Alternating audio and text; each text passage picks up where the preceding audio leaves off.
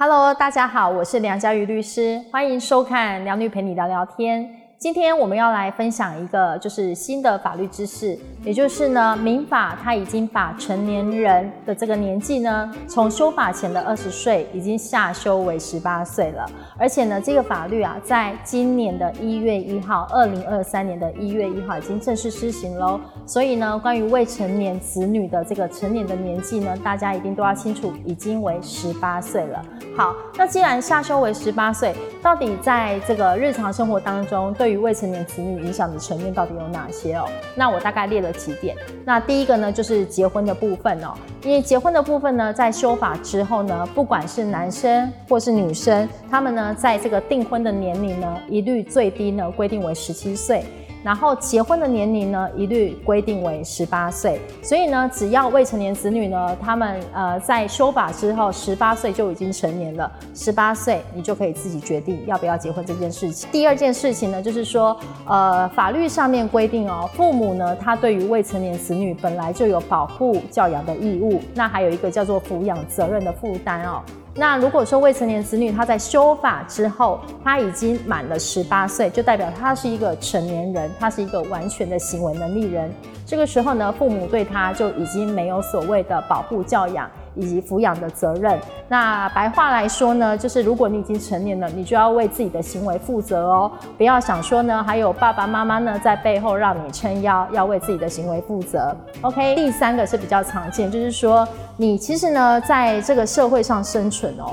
你任何的时候，你都会在订立契约。那订立契约呢，在修法之后，因为你已经十八岁，是一个成年人，所以呢，你可以呢，在你这个自由的意志下，在你这个完全行为能力的状态之下呢，你做任何的契约行为。那例如是什么？比如说。你赠予啊，你你赠予东西给别人，哈，那或者是说呢，你今天买东西，你可能就是订立了一个买卖契约。你在外面租房子，你跟别人呢就是签订了一个租赁契约。那这些呢契约的法律行为，因为你已经十八岁，你已经成年了，你就可以自己决定了。那它就不再适用修法之前所谓必须要经过父母同意的这个要件喽。再来第四个呢，就是如果呢你已经成年了，那依照我们。公司法的规定，你就可以担任公司的发起人或是董事，你就有这个资格了。那这个部分呢，其实你自己也是有决定权的哦。所以呢，在这个二零二三年一月一号，针对未成年子女，他的这个成年的年纪从二十岁已经下修到十八岁，其实呢，对大家的这个影响都非常的巨大。那特别呢，对于学生来说，你办这个就学贷款，那所谓的就学贷款呢，其实就是跟银行来借钱来缴这个学费。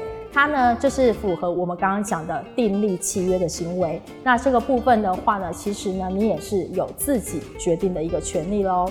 好，那以上呢，就是希望呢，各位观众朋友、听众朋友都能够了解。那因为呢，法律知识它是必须要常常关注以及更新的。因为呢，就是呃，如果你是一个新的法律呢，如果你没有常常的追踪的话，你是跟不上呃这个法律新知这个变化的速度。所以呢，如果呢有兴趣的话呢，请欢迎呢收看我们梁律陪你聊聊天，随时追踪我们最新的法律资讯哦。拜拜。